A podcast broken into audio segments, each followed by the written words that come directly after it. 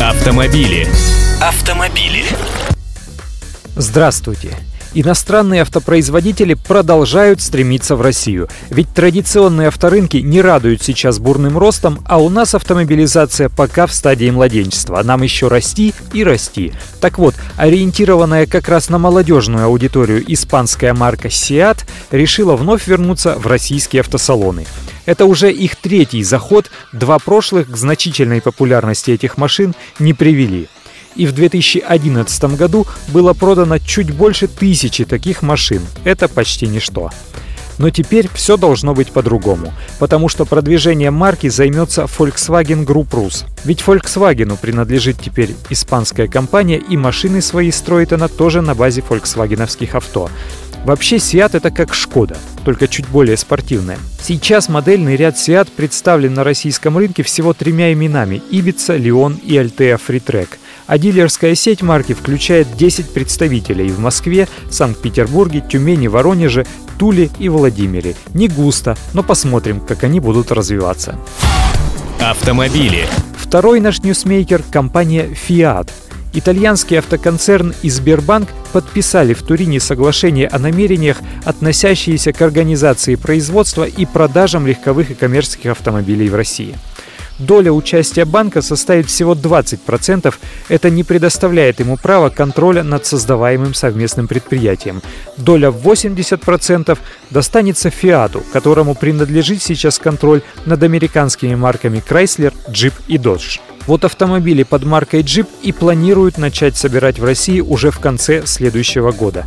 Производства будут расположены в Москве на Зиле и на новом предприятии в Ленинградской области. В дальнейшем предполагается расширение ряда за счет включения легковых и легких коммерческих моделей и даже двигателей местного производства. Объем выпуска будет установлен в количестве 120 тысяч автомобилей. Это много. Общая сумма инвестиций в проект может достичь 850 миллионов евро. Для Фиата этот заход второй. Раньше они были партнерами с компанией Solers, которой принадлежит УАЗ. Но Solers теперь дружит с Фордом. Автомобили. А теперь переносимся в Поднебесную. В Китае с иностранными автосборочными предприятиями полный порядок. Он сейчас вообще является мировым автопроизводителем номер один. И теперь там сочли, что их собственный автопром тоже ничего себе.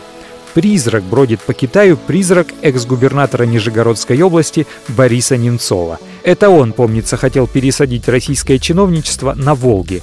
А теперь власти Китая заявили, что прекратят покупать иностранные автомобили для своих чиновников. Совсем и без оговорки на то, что, мол, это Audi собирается у нас по соседству. Кстати, именно на Audi разъезжает сейчас почти треть их чиновничества. Даже есть смешные лимузинчики на базе небольшой модели А4 с литерой L. В списке автомобилей, которые отныне будет разрешено покупать госслужащим, оказались сплошь марки, названия которых ласкают слух поклонникам чайной церемонии и лапши быстрого приготовления. Большую часть этого перечня заняли модели Dongfeng, Cherry, Geely, BYD, Rowe, FAW. Кстати, эта китайская автомобилестроительная компания получила от их властей разрешение возобновить производство лимузина Red Flag – красный флаг, на котором ездил лидер китайской революции Мао Цзэдун. Только теперь это будет громадина с передком от 21-й «Волги», кормой от Роллс-Ройса, а в салоне машины для первого лица государства вместо заднего ряда сидений будет установлено подобие трона. Всего же компания планирует вложить 280 миллионов долларов в производство лимузинов и выпустить 30 тысяч престижных седанов уже в следующем году. А что, им это вполне по плечу.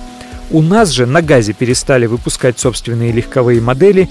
ЗИЛ, который сейчас штучно выпускает членовозы для частных коллекционеров, будет делать джипы, а чиновников никаким калачом из их Мерседесов, Ауди и БМВ не выманить. Или все-таки обратиться к китайскому опыту, как вы считаете? Автомобили. Автомобили.